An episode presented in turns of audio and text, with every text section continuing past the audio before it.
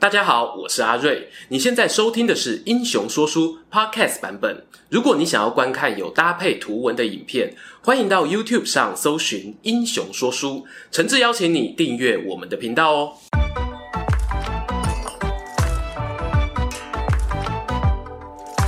Hello，英雄说书的观众朋友，你们好，我是说书人阿瑞，替大家带来精彩的英雄故事。又到了我们每月一次的台湾列传时间。今天呢，要继续跟着我们主人翁林爽文进入时光隧道，回到大清帝国占领下的台湾，展开一场奇幻之旅。话说上一回我们讲到，因为清朝官吏啊处理一件诸罗县的田地纠纷案件，和人民起了冲突，民怨呢就像是星星之火燃烧整座森林啊。公元一七八六年的中秋夜。台湾南北二路的英雄豪杰，在大姑婆山推举林爽文为台湾天地会的领袖。三个月后，就发生了袭击大墩、进攻彰化的林爽文事变。今天的故事呢，就从爽军进攻彰化城开始说起吧。当时的城中呢，囚禁着若干来自高雄和屏东的平埔族少女，她们呢是被不肖官吏诱捕。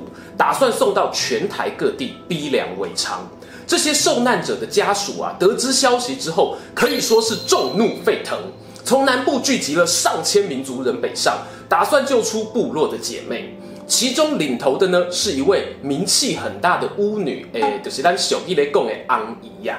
她是来自西拉雅族的金娘。当时呢，金娘听说有一位叫做林爽文的汉人，正带兵要和清国作战。虽然汉番之间呢存在着一些语言文化的差异，但他仍然啊尝试派人跟爽军联系，询问呢可不可以暂缓攻城，让他先救出城内落难的希拉雅少女们，以免打草惊蛇。林爽文做事也十分谨慎，他没有亲自出面，而是派出家族中的一位长辈，名字叫做林丹，去和金娘接头，讨论双方合作细节。林丹原本是彰化县城中的老县役，对于地形啊是再熟悉不过了，闭着眼睛都可以找到城里的道路。他就和金娘约在城内关帝庙旁的大谷仓碰面。这天夜里呢，金娘带着一小队西拉雅勇士潜入城里，巡线来到谷仓前，看到老先生一人守在门口，就上去询问：那些女孩现在在哪里啊？你们打算怎么去救援？林丹呢，轻轻击掌两下，谷仓大门开启，走出一名年轻男子，还跟着五十个壮丁。林丹介绍啊，这个是他的儿子林万，会带领大家分头到监狱救出人质。金娘点点头哦，示意手下呢跟着林万行动。大部队离开之后，金娘呢望向空旷幽暗的谷仓中，还有一个人的背影，开口就问啊，里面那一位是？老人家说啊，那是爽文将军的亲信赖达，还有什么需要啊，都可以跟他说。金娘呢，慢慢走进谷仓，林丹啊，就将门板半掩，留在门外把风。赖达呢，转过身来啊，偌大的空间里面呢，只点了几盏灯，将他的面容映照得明暗不定。说吧，你们西拉雅人还需要什么？金娘呢，站在赖达身前两尺处。静静地打量眼前这个人，他身高啊只比一般汉人略高，称不上魁梧，但他的眼睛中呢一闪而逝的金光，却仿佛一瞬间照亮了整座谷仓。不对，是整座彰化城都在他的眼底。你不是什么赖达，你就是林爽文啊！金娘呢在心中呐喊，身为巫女与生俱来的本能，看透了眼前这人的真实身份。然而呢，尽管心中波澜万丈，表情仍然明镜止水。他平和地说：“我们族人要的是未来一起作战的时候，能够看见战友的心。”化名赖达悄悄跟来彰化城的林爽文，此时啊，虎躯一震，知道身份已经被看破了，也知道对方是在暗示自己，如果要结盟作战呢，就必须坦诚相见。于是林爽文从怀中掏出一个小纸盒，拿出盒里面一颗小小的果实，是台湾人啊再熟悉不过的槟榔。他用手紧握片刻，接着呢，把果实连同自己掌心的温度，亲自交到了金娘手中。那一夜呢，他们双方看见了彼此坚定要为土地战斗到底的心。几天过后，金娘带领着西拉雅勇士，林爽文率领台湾天地会党人，还有各庄头的私人武力，联手攻进彰化县城。而林丹、林万父子呢，也在城内召集了两百多名乡勇作为内应，开城迎接这一批反抗军。林爽文进城不到一周，紧接着就要准备南下攻打战略地位重要的诸罗县城。在继续诸罗城大战之前呢，我有必要跟大家说明一下，林丹、林万父子呢，在历史上确有其人。而这个林丹不是别人哦，正是我们上一集影片里面讲到林爽文中的家族长辈林霸的堂叔，所以呢，按照辈分哦，林爽文还要喊他一声借公奏啊。我们知道爽文年轻的时候也当过彰化县的衙役，或许呢，在那个时候就受到林丹很多照顾。无奈的是呢，我们从清宫奏折上看到这位老人家还有他的儿子，最后啊不敌清兵攻击，遭到逮捕。但他临死呢，没有说出天地会成员的细节，被处以凌迟斩决。而刚刚提到的金娘，也是台湾通史中明文记载的人物。关于平埔族人的故事呢，多半仰赖口耳相传的田野调查。如果大家想要了解更多这一位奇女子和爽文之间的精彩经历，欢迎参考林建龙教授撰写的历史小说《刺桐花之战》。这里呢，暂且表过不提。把镜头转回我们林爽文这边，在攻陷彰化后呢，他们的军队往南朝诸罗城进发。最初不过数千人，但一路啊像滚雪球一样越滚越大。渡过牛稠溪之后呢，竟然成长数倍，来到了上万人之谱，打起顺天行道的大旗，自称顺天军。想象一下哦，你如果是诸罗城的守将，看到远方黑压压的人头，该如何是好？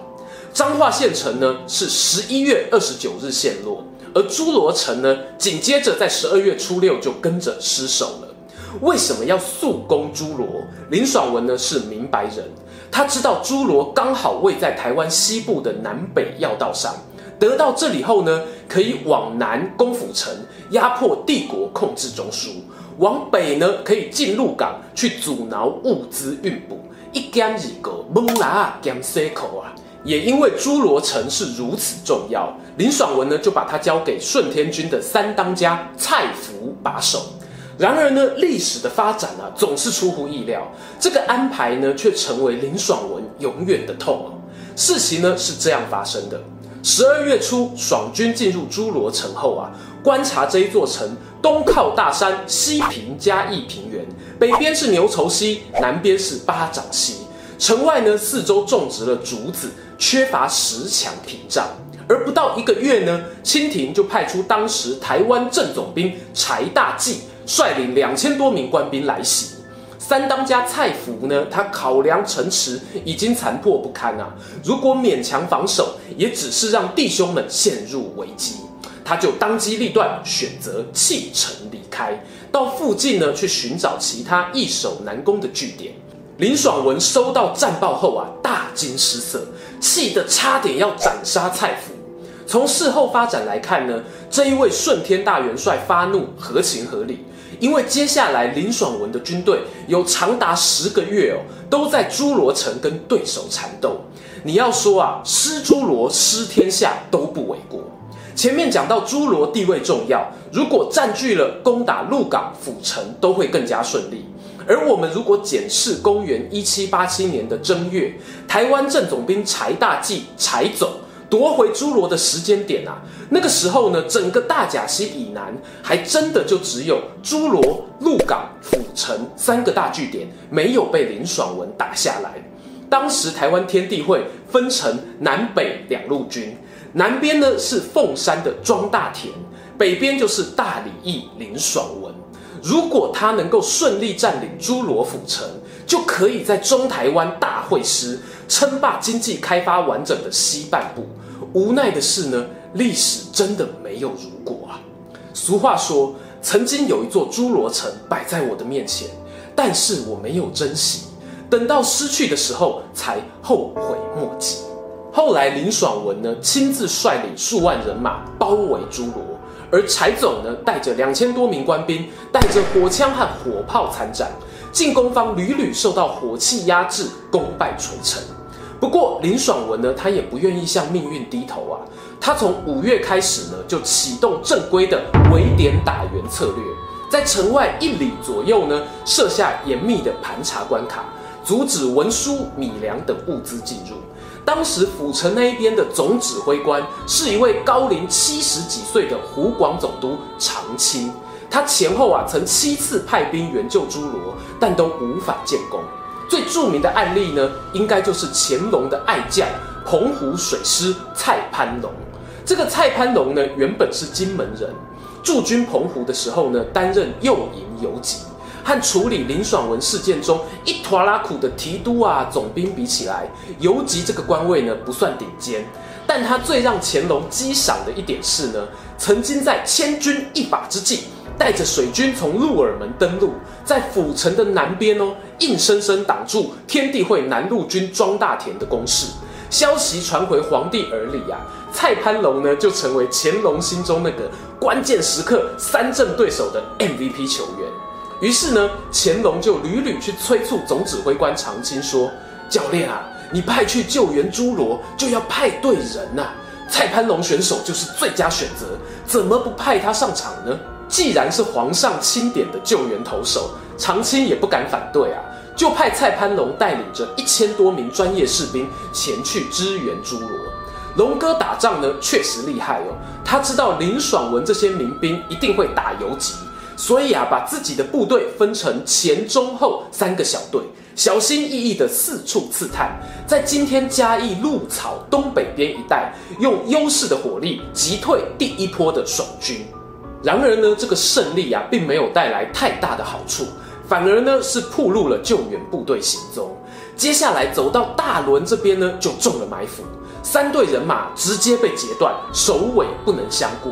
林爽文呢，更预先派人把原本可以通行牛车的大马路铲窄，让清兵啊，就连想要撤退呢，都难如登天。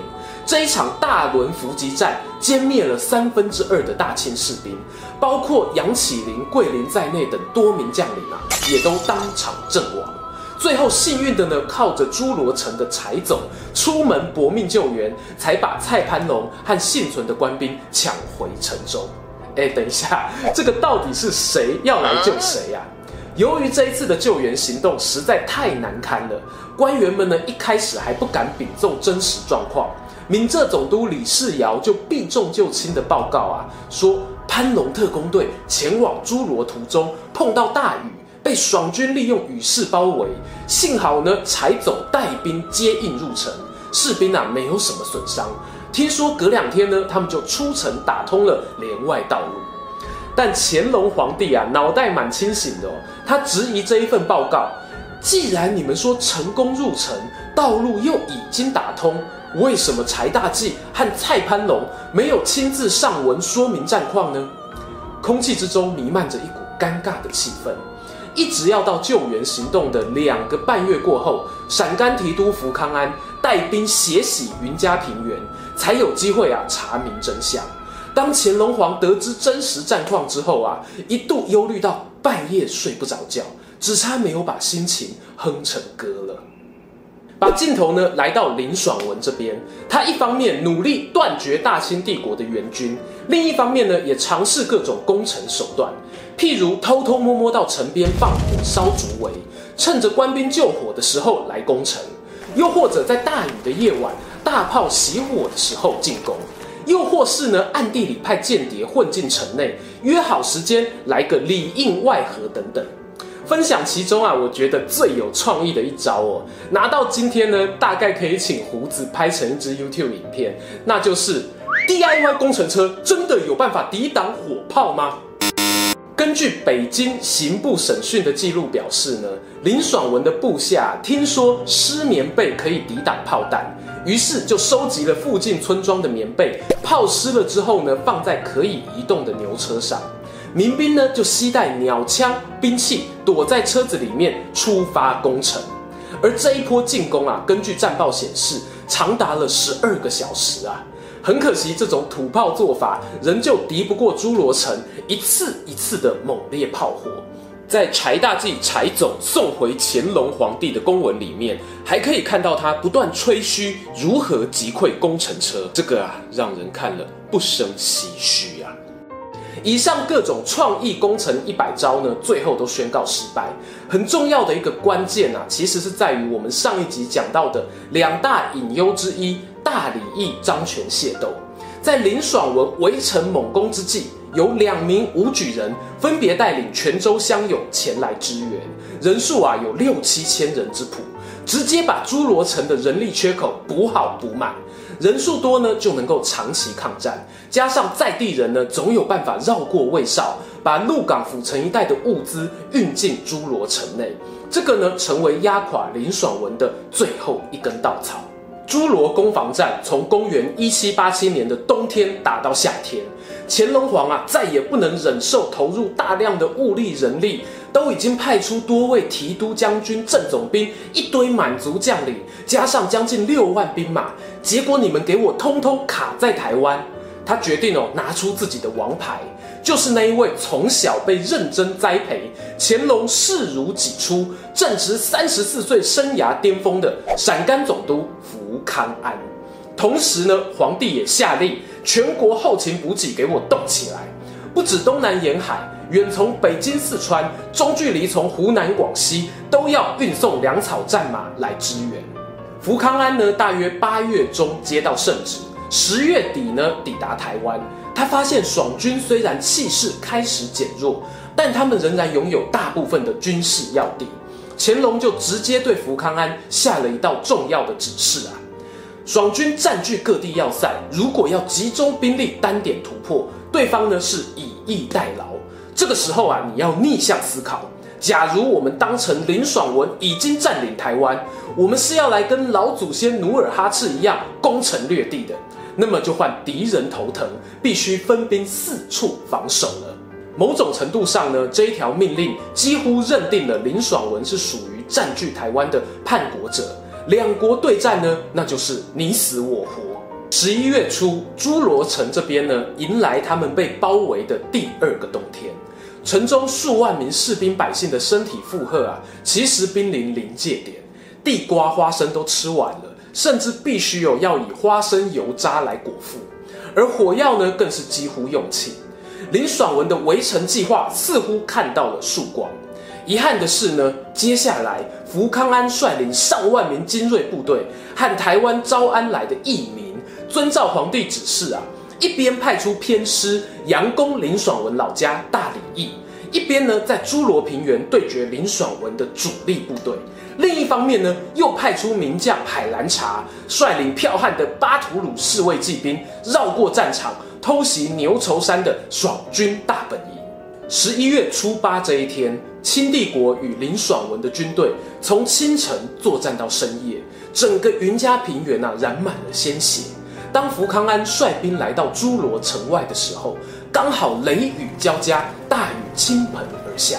散落在田野树林中，侥幸逃过屠杀的爽军头目士兵心里都明白，自己踏上的是一条不归路。但诸罗城呢，还不是我们旅程的终点。时间来到今天，当年的诸罗城，因为乾隆嘉许城中居民百姓英勇防守的忠义。成为嘉义这一座城市，在嘉义公园里呢，还摆放了一座福康安记功碑，高达三公尺，上面汉文满文的记载并列，是非常难得的历史地景。此外呢，有参与对抗林爽文的乡勇，譬如我们前面提到的武举人，则被加冕为义民。这边呢，我想说的是，很多人听到义民庙，就会联想到协助大清帝国平乱的老祖先。这边跟大家分享，在嘉义水上乡大仑的义民庙是一个少数的例外。在他们建庙严格中呢，有提到林爽文为何抵抗清国，同时呢，组织义军进攻诸罗。这里的义民三公，正是百姓低调的悼念那些和林爽文一起起兵的先人。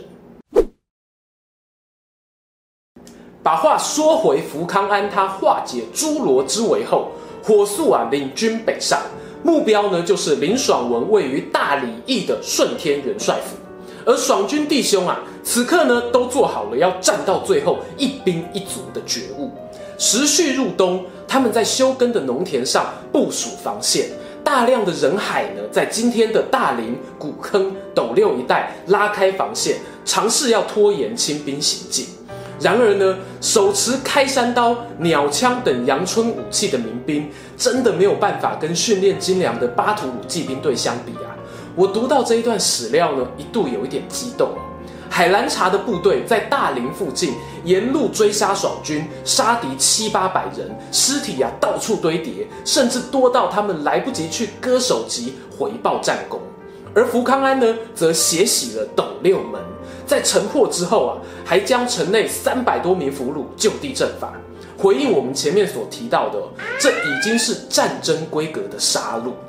终于，多路进兵的清军来到大理驿城，这不仅仅是林爽文的军事根据地，同时呢，也是他们的家业所在。城中还有上万的族人与百姓，如何争取时间，让血脉可以散落八方，延续下去？这大概是林爽文现在唯一能做的事。大理驿的城墙上啊，安置了百余门大炮，他们一看到清军抵达城外的溪水旁。就先释放一波炮火，这一波炮击呢，因为距离尚远啊，意在威吓，不在杀敌。福康安呢就认为爽军大概是畏惧巴图鲁骑兵，不敢上前接战，因此呢就下令骑兵先发制人，骑马渡河，后面的步兵啊在随后跟上。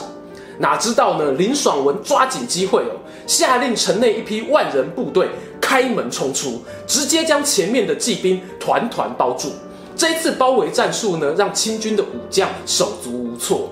他们形容对手面对枪剑如雨，毫不惧怕，而且诡谲异常，屡败不退。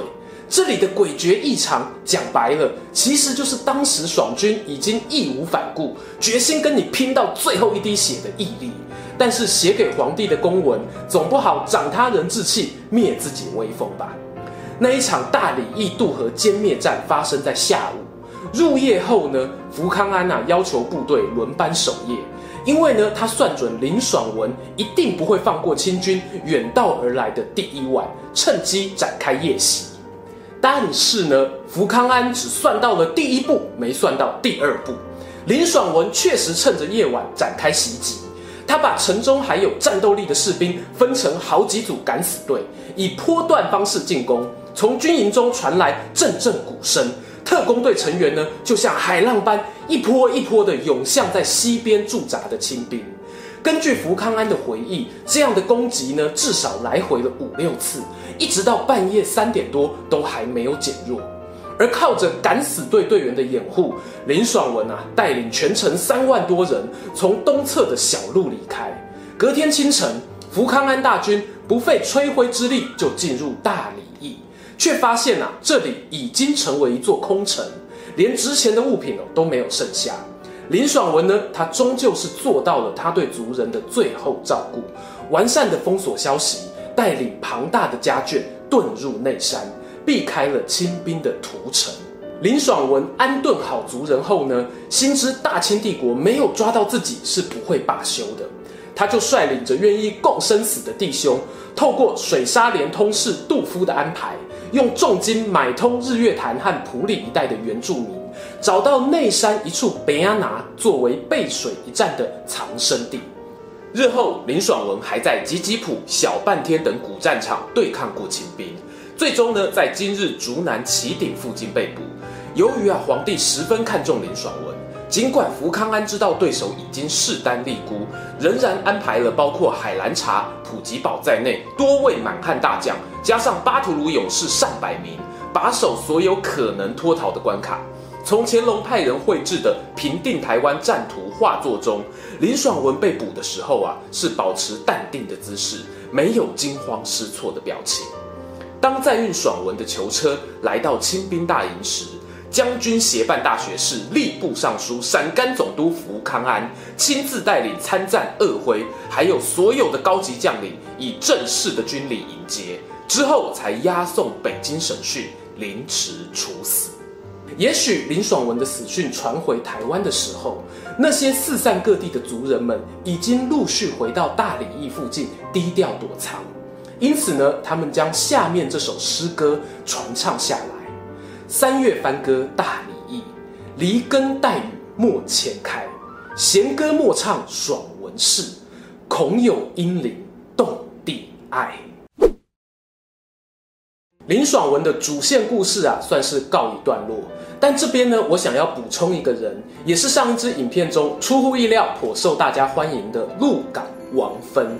听完今天故事呢，大家有发现鹿港在林爽文起事以来，和府城一样哦，几乎没有被攻陷。这里呢，也是泉州人的重要根据地。然而，出身鹿港的王芬，却又跟随漳州林爽文一起打彰化攻诸罗，这让他在家乡的处境啊，两面不是人。其实，在爽军包围侏罗的时候，鹿港这边呢，也有漳泉两派发生打斗，算是一种天上大乱，地下小乱，趁火打劫的概念。而王芬呢，他其实来不及参与侏罗围城十个月的全部过程。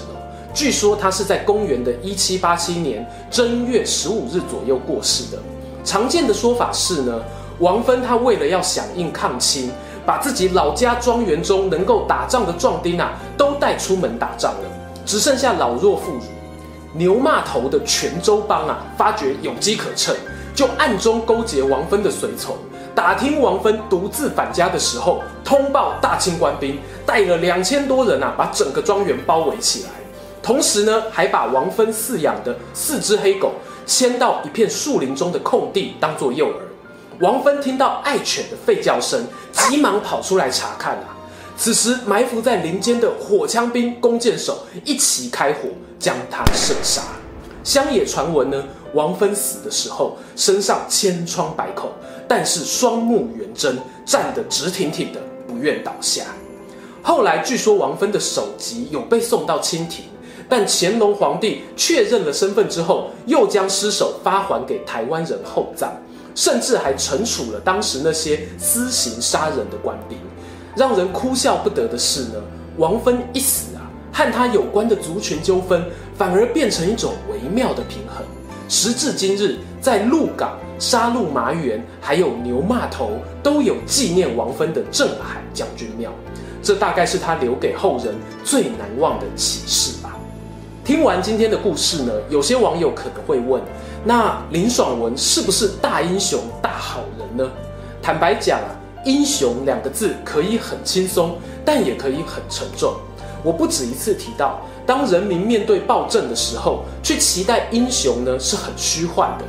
林爽文事变之所以可以带给大清帝国这么大的震撼，在于它不只是一个人，而是数以万计的人民。或者说是爽文们起来响应，你可以看到哦，他们即使在据点一个一个失守的时候，仍然能够有计划地贯彻自己的目标。而故事里面的乾隆啊、柴大纪、福康安，甚至是那些决定加入清兵作战的义民，每个人的行动呢，都有各自的考量，必须做出对他们当时最有利的决定。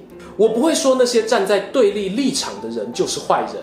因为今天故事希望带给大家的是，作为一个人的基本要素，要先有人性，才能够觉知善恶，开始对社会及历史有人性关怀，不是冷冰冰的阅读那些历史上的悲剧故事。有一句话说得好啊，你必须学会当人，才能够当个台湾人。这次林爽文的故事呢，能够顺利完结，要再一次感谢张凯慧老师的著作《爽文你好吗》。